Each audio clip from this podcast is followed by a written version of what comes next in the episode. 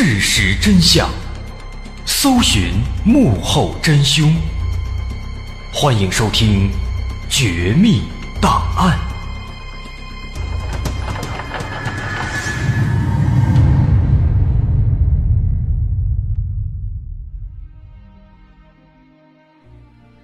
还原事实，探索真相。欢迎来到今天的《绝密档案》，我是大碗。在过去的西藏地区，那儿的一些老式的房屋都有一个很奇怪的特征，他们的房门都非常矮，非常小。那即便说是一些比较气派的一些小楼，啊，他们这个第一层的门呢，也都是非常矮小的，啊，跟这个很高大、很气派的房子比起来呢，哎，有那么一点不协调。那这些地方的门。啊，就比咱们平时看的这个门呢，至少要矮这么三分之一左右。啊，如果说是孩子啊，那还好，进出没有什么影响。那如果换成一般的成年人，那肯定要低着头，哎，弯着腰才能够钻进去了。另外呢，不光是他们这个门，门口这地形呢也非常奇怪，它是内低外高，啊，一个斜坡。啊，这样的一个设计更显得这房门是又矮又小了，啊，即便说不是那种大房子，不是那种小楼，啊，即便是普通的房子、小平房，那看起来呢，也给人一种，就是说比例很失调的一个感觉。啊，当然了，这样的一个设计呢，仅限于过去那边的这个房子，啊，现在当然不这样了。自打五九年啊，西藏那边民主改革以来。啊，百万农奴翻身做主人，这老百姓们条件好了，政府也扶持啊，大规模的拆迁盖新房。那打这儿以后呢，当年那种老式的矮门的房子就越来越少了，啊，到现在只有少数的一些个别的地方还能够看到那种老式的房子，现在基本上都是正常的了。那对我们这些不知情的人来说，啊，这种矮小的这个房门。确实是挺奇怪的，很多人可能就好奇为什么要做的这么不协调呢？很多人猜测啊，一开始有人说，说这个设计啊，其实是为了防风，为了保暖啊，毕竟高原嘛，风大啊，人们都有那感觉，高原红是吧？可能就是特别冷，哎，这个小门呢，防风保暖。那后来呢，又有人说，说这个门做的小啊，是为了防止有这个野兽闯进来。啊，如果有这野兽突然出现，这种小门呢，能够有效的阻止他们进来。那要说这些猜测有道理吗？有道理啊，也都不是空穴来风，的确是能够起到这个作用。但是呢，谈到这种小门的起源，其实它并不是那么的实用。当然，用“实用”这个词儿可能不太恰当。总而言之呢，这个小门的起源有那么一点偏灵异的色彩。据说这种小门的出现呢，是和西藏地区古代的一种迷信风俗是有关系的。啊，说这种小的门呢，是为了防止弱狼闯进来。那什么是弱狼呢？这个弱狼其实指的就是僵尸，就是行尸、丧尸。啊，人死之后，因为某些原因又起来了，成僵尸了，危害活人，在那儿呢也叫起尸。那意为尸体站立起来继续行动，啊，咱们都说西藏起尸就是这个意思。哎，所以说呢，今天咱们要讲的主题就是丧尸了啊。具体来说呢，是从西藏的这种起尸开始，他们是怎么诞生的，有一些什么样的经典的传说故事。另外，这种传说呢，它是怎么出现的？它的现实根据有什么？用科学来解释，要怎么去做解释？这是咱们今天的这么几个板块的内容。那接着回到这个西藏这边的启示上来说，啊，藏语当中的这个所谓的弱狼，它呢其实和我们传统意义上说的那个僵尸、丧尸也不是完全一样。那咱们说僵尸、说丧尸都是指这个死人复活，啊，可能这个跟那个生化危机一样，可能是感染了病毒了，人死之后活了，或者是跟那个僵尸一样，百年的老尸体又活了成僵尸了。跟那个不一样，另外呢，也不是咱们常听的说那种诈尸，啊，说什么这个猫在上面窜过去啊，容易让尸体诈尸，也不是那个，啊，他们这这个弱狼是指什么呢？指的是说啊，有一些邪恶的坏蛋，或者说呢，是一些比较可怜的饥寒交迫的人，他们死去之后，这个坏人呢，他可能有坏事啊，还没干完，余孽未尽，心存遗憾，啊，这个执念非常强。所以，即便说死亡之后，他的尸体还会靠着执念这股劲儿啊，再一次站起来，去完成生前的这个余孽。那如果是那些饥寒交迫死亡的人，他们呢，可能就是为了还想去找一口吃的，会再起来去寻求生前没有得到的那份食物。那这是所谓的弱狼的这个起因。那如此一来呢，其实对比西藏地区的一些古老的丧葬习俗。其实他们本身也就给起尸的发生创造了一个客观条件。哎，说到这儿，有些不了解的朋友可能好奇了啊，古代西藏那边不都是说讲究天葬吗？啊，人死以后让老鹰啊你一口我一口的全叼走了，尸体都支离破碎了，都支离破碎了，还怎么能够发生起尸？怎么能够变成那种丧尸呢？啊，的确，这个说法呢没错。啊，确实流行天葬，但是呢，其实啊，在藏区，尤其是在一些城镇当中，生活条件比较好的，不管说是什么人去世了，也并不是说马上哎人一死就送到这个天葬台喂老鹰去，不是这样。啊，在这个出殡之前，咱们叫出殡，出殡之前呢，还有一些别的步骤，啊，要先把这遗体在家里或者在这个灵堂里面放几天，请这个高僧。啊，来诵经祈祷、超度亡灵、送往生啊，等等，有这么一系列的这个葬礼活动。那一般这个过程要持续三到七天左右。啊，在这一步完成之后，才会有后面的这个天葬啊，送到天葬台去做这一步去。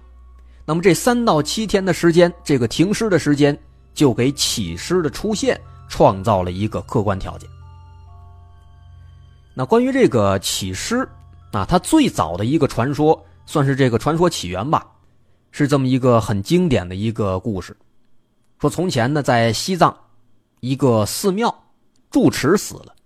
这住持死了之后啊，全寺的僧人就把他的遗体安放在这个寺庙的经堂里面，然后大家哎排排坐，一排一排的给他诵经祈祷。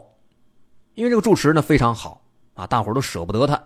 就给他连续啊念了三天三夜的经，但是呢太累了，大伙儿第三天晚上都坚持不住了，念的是精疲力尽，啊一个个的慢慢的都睡着了。那么这其中呢有一个胆小的这个小僧人呢，他胆小，而且这又是确实是人死了，他害怕睡不着，他就害怕，也就光盯着那个住持那个遗体看。结果呢到了下半夜还没睡着。猛地一看呢，他发现这个住持的尸体呀，他竟然动了，慢慢的、慢慢的，自己坐起来了。这个小僧人一看看，吓坏了，汗毛直立啊，赶紧拔腿就冲出寺庙，冲出屋门，冲出院门，啊，也顾不上把这个别人都叫醒了，咵嚓，从这个外面把整个庙门给锁死了。这结果可想而知啊，几十个人全都困在这个寺庙里面。还有一个起尸，好家伙，这全寺近百号人一夜之间全都变成起尸了，成僵尸了。也幸亏这门呢，他给锁上了，这帮玩意儿出不来啊，只能在这个庙里面横冲直撞，闹的是天翻地覆。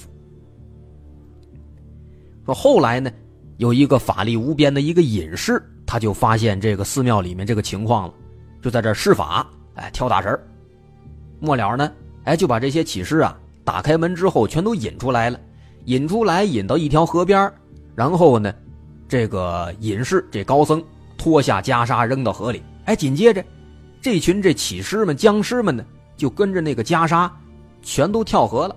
之后呢，再也没有上来。啊，这是应该是最经典的一个有关西藏起尸的传说了。那这样的一个传说内容呢，其实用咱们今天的这个视角来看，很显然是太过玄幻了。但是呢，无论说是现实情况还是传说当中的故事，这个东西呢，都给当年那些知识水平比较低的人们的心里面带来了一种无形的压力。啊，那个时候人们生活水平都不怎么好，知识掌握的也少，很容易就信以为真了。所以说，久而久之，为了预防起尸袭击啊，根据这个起尸，他们都有特点嘛，都是说不能弯腰啊。根据这个特点呢，就专门设计和修建了这种矮小的房门。你想，这个房门本身就矮，你得弯腰才能进去呢。这个僵尸如果走过来，那门太低，他就卡在外边了，进不来了。所以说，自然的也就安全了。哎，所以说呢，这其实是这个所谓的起尸的传说带来的一个影响的外在的表现。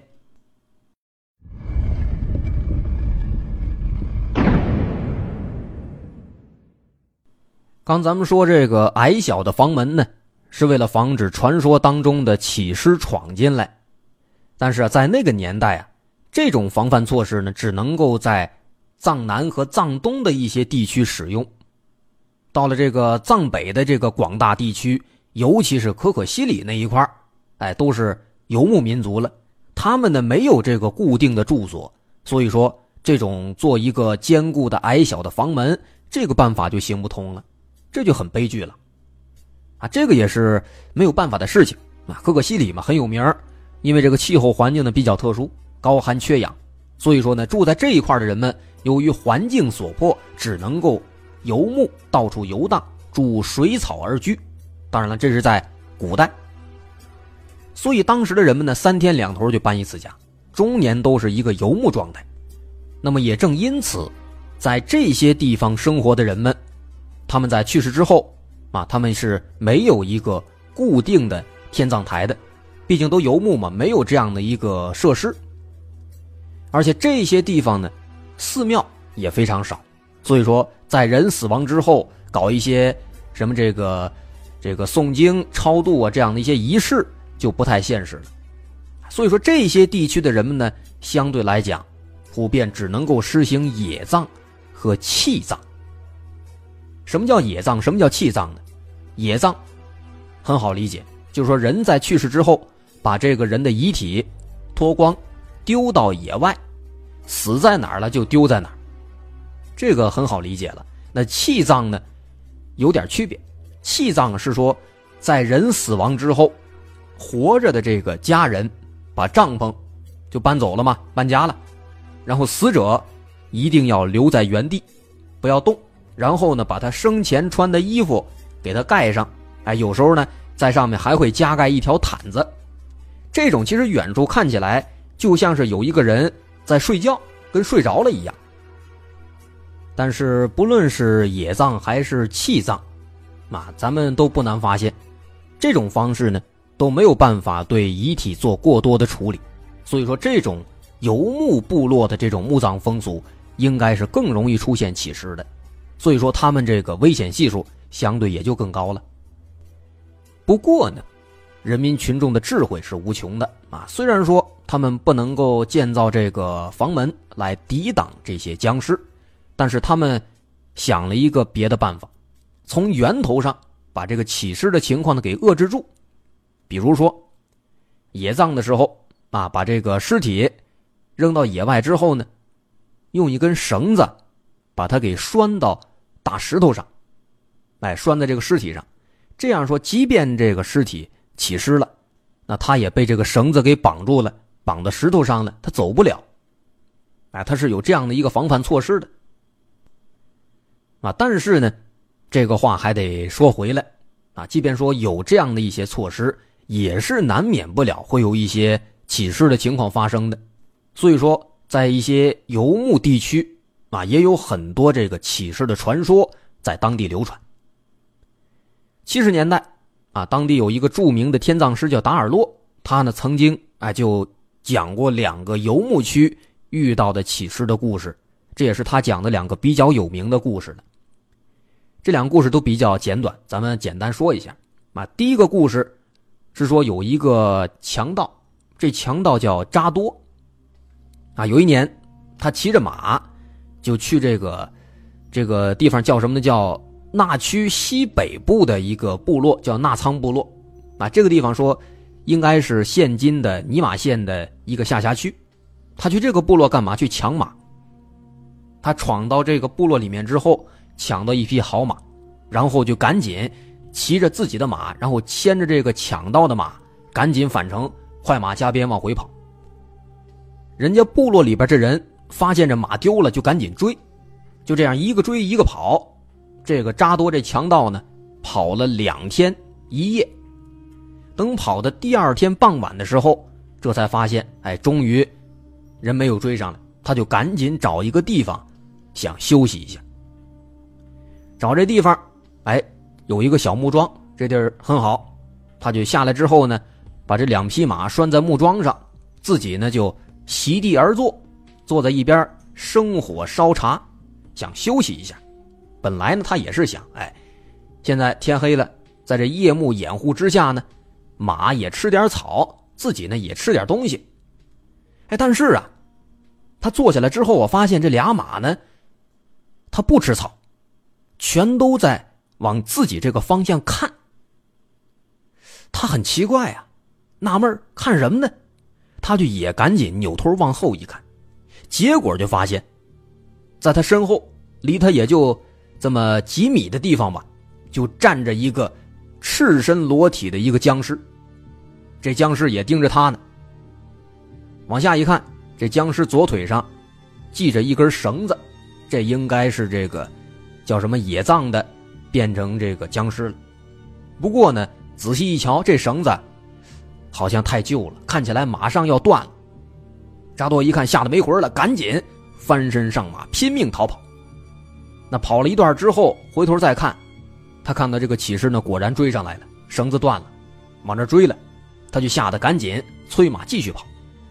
大约跑了这么几里路，过了一个小山包，前面有一个小村子，哎，也是这么十来户牧民在这山脚下边聚居在这住着。这扎多呢，毕竟是个强盗。他不敢过去求救，就只能够绕到这个山上，在山顶躲起来了。哎，希望这骑士不会追过来。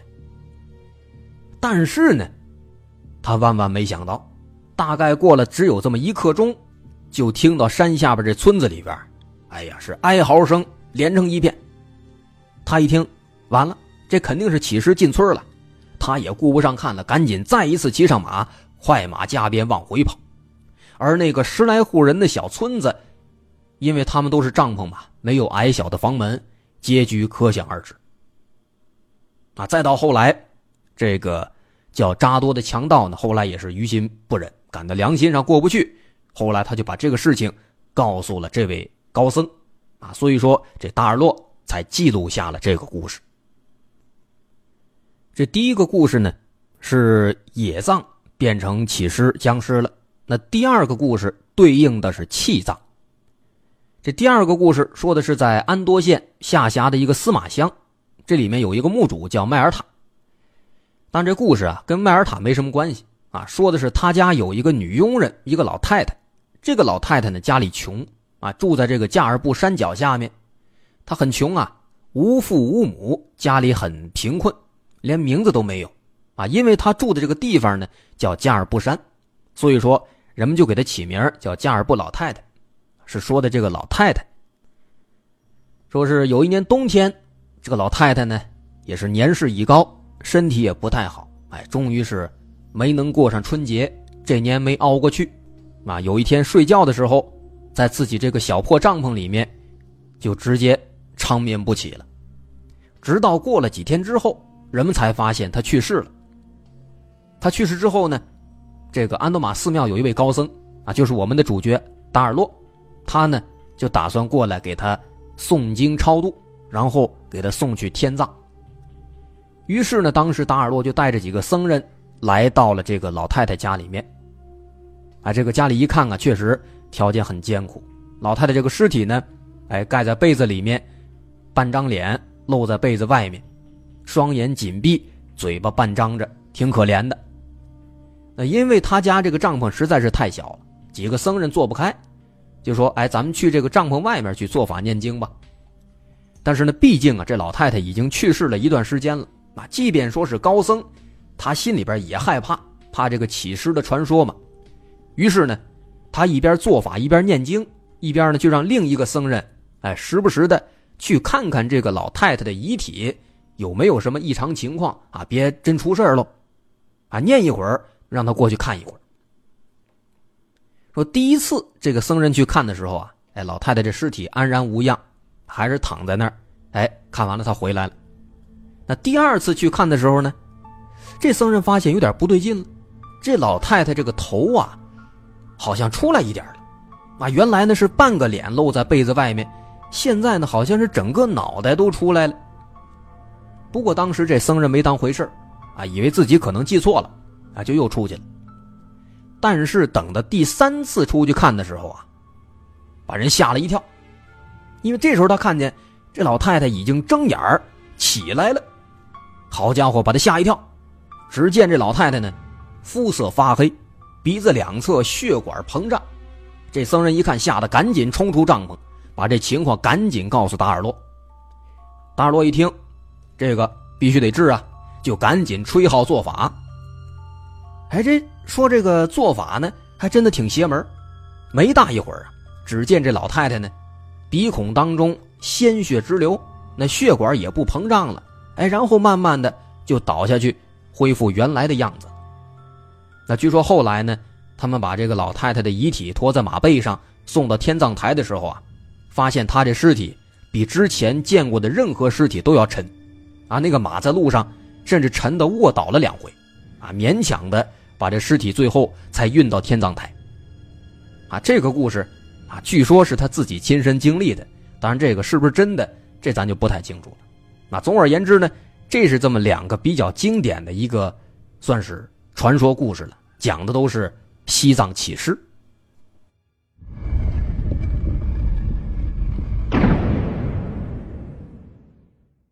通过刚刚咱们说的两个有关起尸的故事啊，其实很明显了啊。所谓的起尸呢，它这里面含有太多的玄幻色彩了啊，而且听起来好像没有什么能够跟科学契合、能够让科学解释的地方。那么，包括这个起尸事件，好像。从古至今也没有确切的文献记录，啊，这个其实很容易说就能够找到一些破绽，包括全国各地很多地方啊，可以说大部分地方都是有这个人去世之后有什么超度或者守灵的一个习俗，是吧？都会在灵堂里面守个三五天才出殡火化或者埋葬什么的，啊，说既然好多地方都有这样的一个习俗，那为什么其他地区啊那些地方就没有出现这样的起尸的说法呢？所以说啊，西藏起尸的传说之所以会盛传、会出现，甚至有这么大的影响，它肯定是有一个地域性的原因的，肯定是西藏及其附近的这些地区有一些特有的情况发生啊，导致起尸这个传说盛行。那这个传说的影响之广之大，甚至都影响到了他们的建筑设计了。那所以说，这个起尸的传说。在当年盛行的根源到底是因为什么呢？这一点其实目前来讲没有确切的说法。不过呢，从科学的角度去严谨的来看的话，这个所谓的起尸现象也并不能说完全是杜撰是谬传。因为从现象上来看，类似起尸的情况的确在现实当中是存在的，但是呢。他并不是因为什么死者生前有余孽未完，有食物没吃上，不是因为这些原因，而是因为一种病毒，很典型的例子，埃博拉病毒，啊，这个埃博拉病毒可能是唯一的一个能够合理解释这种现象的一个科学说法了。这个埃博拉病毒这新闻，大伙应该都有所耳闻，从一两年以前就开始大火，啊，很多朋友对它都应该是有一定了解的。啊当时最开始出现的时候，这种病毒呢就被人们形象的称之为“僵尸病毒”，啊，这个名字的确非常的形象。有什么样的反应？说一个人如果他感染这个病毒了，在发病的时候啊，比较高峰的时候，他起初呢会高烧不退，然后烧着烧着陷入一个昏迷状态，啊，或者晕厥状态，而且比较特殊的是什么呢？这种病毒导致的这个昏迷状态，一旦进入到这个阶段之后，这个状态呢，和临床上的死亡非常的相似，啊，可能这个人就是因为感染这个病毒，他昏迷了，但是呢，人们看起来就跟死了一样。所以说，经常说感染了这个病毒的人，一旦发作，就会被误以为是已经死亡了。但是呢，其实几个小时或者几天之后，根据这个病毒的进一步的影响扩散，这个病人他会突然再一次醒过来。那么苏醒过来之后，这个时候这病人就会处于一种意识极度模糊，并且极具攻击性的一个状态。啊，这个时期病人的外在体现。就是极其暴躁，攻击见到的任何这个活的人或者动物。同时呢，这种病毒也会让人在这个状态的时候分泌大量的唾液，并且会引发体内外出血的现象。啊，这时候人们一看这个病人，嚯，跟疯子一样，见谁咬谁，见谁打谁，啊，嘴角还流着血，眼神呆滞，到处去攻击人家。这跟那个僵尸真的是没什么区别。有一个电影叫《尸变》，啊，讲的是一个女同性恋啊，一个赖斯。这个女生呢，她就是有一次跟一个男的在这个这个不可描述的时候吧，感染了一种奇怪的病毒。这个病毒呢，就导致她什么呢？开始尸变啊！一开始是这个这个指甲啊，总总是会溃烂啊，皮肤可能会呃总脱皮。他一开始没怎么在意。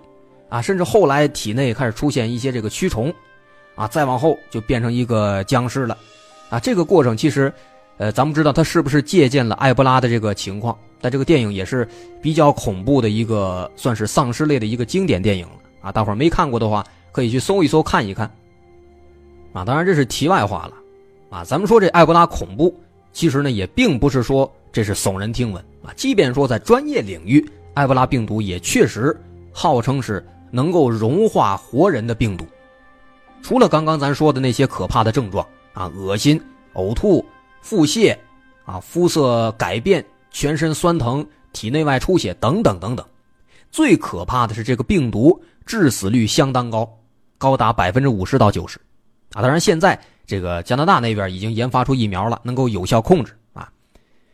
那么在现实生活当中呢，在当年，那包括几年前、十几年前。因为感染了这种埃博拉病毒而被人误以为是已经死亡的案例，也确实是有非常非常多的，甚至有很多就这样直接被处理掉了。最近的一则新闻，英国《每日邮报》十月三号有一个报道，在非洲利比利亚啊，这个利比利亚的这个一个街头，有一个殡葬工人正准备抬走并且埋葬一位死亡了好几天的埃博拉病毒死者的时候，把他放到担架上。突然发现这个人复活了。那这个患者是一个三十七岁的流浪汉啊，他感染了埃博拉，在发病之后呢，随即昏迷倒在街头，啊，没有接受过救助。那直到几天之后，人们发现他仍然是躺在那儿，认为他应该是已经死了。这时候才有殡葬工人出现，想把他抬走处理掉。那根据这个，呃，当事人说，说当时他们要抬走这个尸体的时候呢。这死者胳膊突然动了，啊！看到这番景象，旁边大量的围观人群爆发出欢呼，啊！庆幸这个人还没有死，啊！随即这人赶紧就被送到了医院去接受治疗了。那这样类似的案例有非常非常多，无一例外都和所谓的这个丧尸是非常非常相似的。包括从埃博拉病毒的历史的发展情况来看。它最早是在七六年在非洲被人们发现的，到现在已经有几十年的历史了，也不算短了。那么咱们可以再横向对比一下丧尸文化的起源与发展。其实我们也有理由推测，丧尸文化的盛行诞生应该也是借鉴了相当一部分的有关埃博拉病毒的情况。而对于我们今天主要说的这个西藏起尸，我们其实不知道一两百年甚至更久之前。西藏地区会不会也有类似的这个埃博拉病毒出现？但至少呢，通过这一点，通过它和丧尸文化的对比，我们可以明确的是，就像是丧尸文化盛行一时一样，西藏起尸也并不只是一种单纯的恐怖意象，它的出现和它的传播都是有一定的原型和起因在背后的。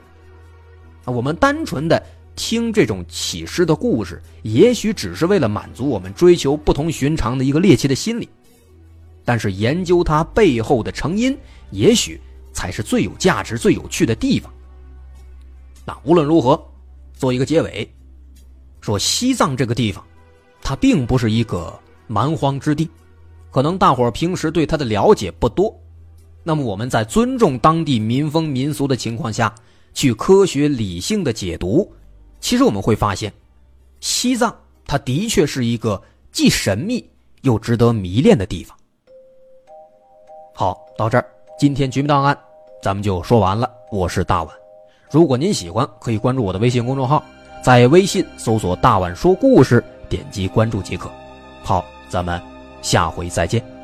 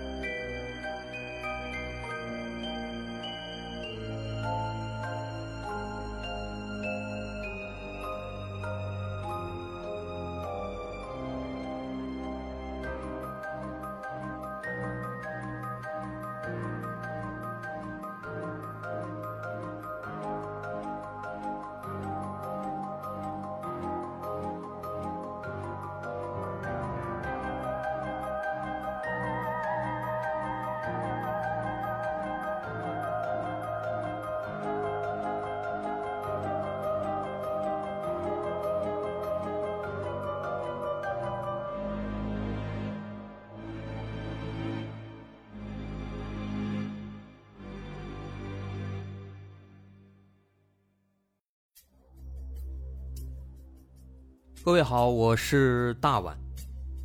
我们的《绝密档案》在喜马拉雅已经陪大家走过了一年多的时间，一年多的时间，我们更新了一百多期节目。在这一百多期的内容里，我们讲述了各种各样的怪奇事件。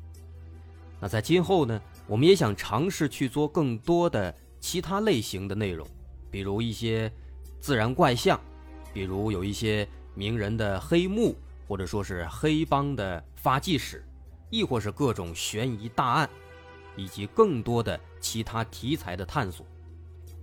针对这些内容，目前我们也已经有了一个大概的规划。我们将会把这些内容做一个大概的整合，放在之后我们即将推出的一个新的专辑当中。这个专辑的名字暂定叫做《绝密档案：深夜调查局两百家尘封的未解之谜》当中。需要说的是，这个新专辑我们决定在喜马拉雅作为会员节目进行独家播出，总计有两百多集的内容。专辑上线时间将会在不久之后的九月九号，大家届时可以在喜马拉雅搜索关键词“绝密档案深夜调查局”，就能够找到这部新的专辑了。在上线前的这段时间当中，也欢迎大家添加我们喜马拉雅工作人员的微信。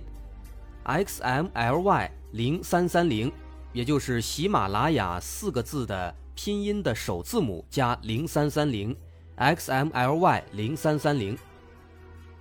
添加微信之后，工作人员将会把大家拉进喜马拉雅官方的粉丝群，届时将会有不少福利活动，送喜点、送签名书等等其他惊喜在等着大家。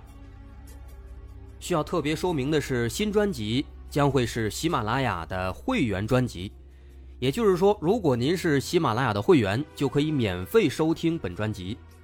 目前，喜马拉雅的会员价格为每个月六块钱，六块钱就可以听到我们的两百多集故事，也是很划算了。希望大家能够多多理解，多多捧场。九月九号，我们不见不散。